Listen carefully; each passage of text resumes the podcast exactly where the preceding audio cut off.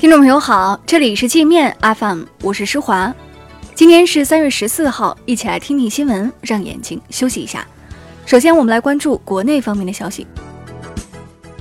公安部副部长陈志敏说，个人信息立法需要对数据权属进行清晰的界定，以防大量数据被少数人控制，出现数据寡头、数据垄断现象，酿成新的社会不公。针对即将来临的房地产税，全国人大财经委副主任尹中清建议，对住宅免税面积放宽一点，标准设高一点，不要像个税一样频繁提标准。动物疫病防控专家田克公建议，强制对狗免费注射狂犬疫苗。田克公说，中国是全世界上狂犬病病死率最高的国家之一，只有从源头上控制好狗的狂犬病，人才会安全。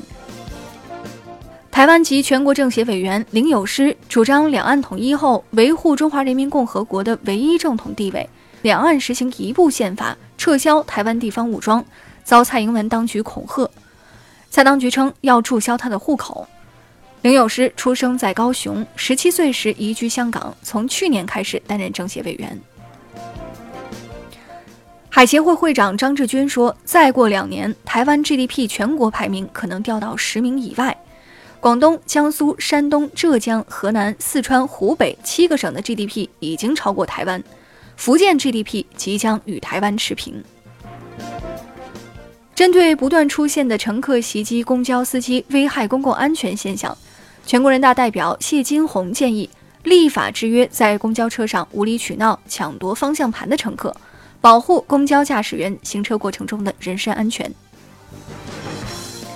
教育部表示。今年将推动中小学设置人工智能相关课程，并逐步推广编程教育，同时推动大数据、虚拟现实、人工智能等新技术在教育教学中深入应用。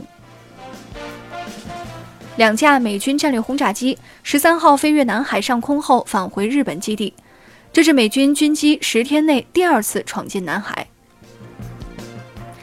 任正非十三号接受 CNN 采访时说。川普的恐吓政策将会吓跑投资者。他说：“如果川普继续今天恐吓一个国家，明天威胁一家公司，或者是四亿逮捕公司高管，那么以后将没有人敢在美国投资。”深交所发布公告，决定从本月十五号起对长生生物科技股份有限公司实施强制退市。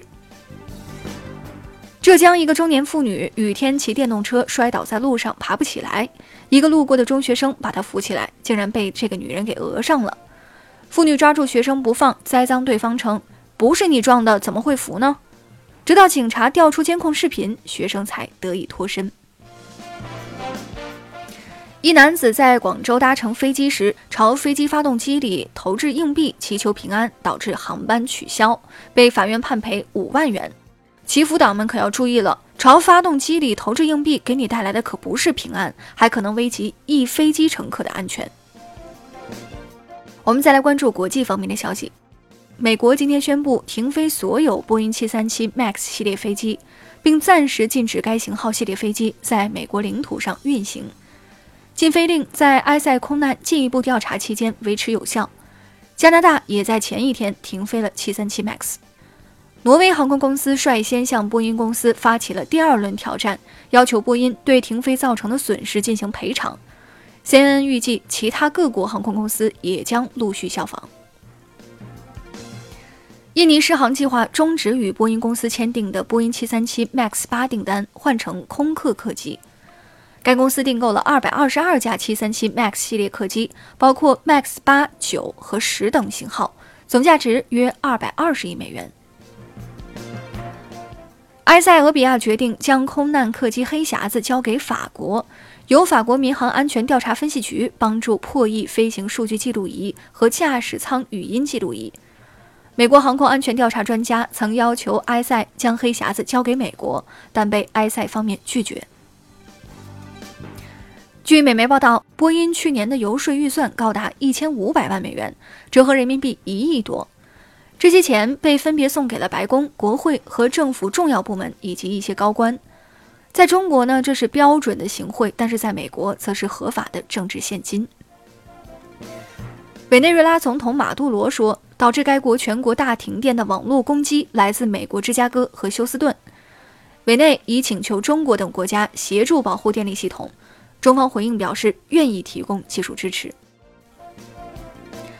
韩国多名艺人爆出迷奸、贩毒、偷拍、色情交易等丑闻，韩国民众怒斥警察收受艺人贿赂之后视若不见。那好了，以上就是今天节目的全部内容了，感谢您的收听，我是施华，欢迎您下载界面 App，在首页点击试听，找到界面音频，更多精彩内容等着您收听。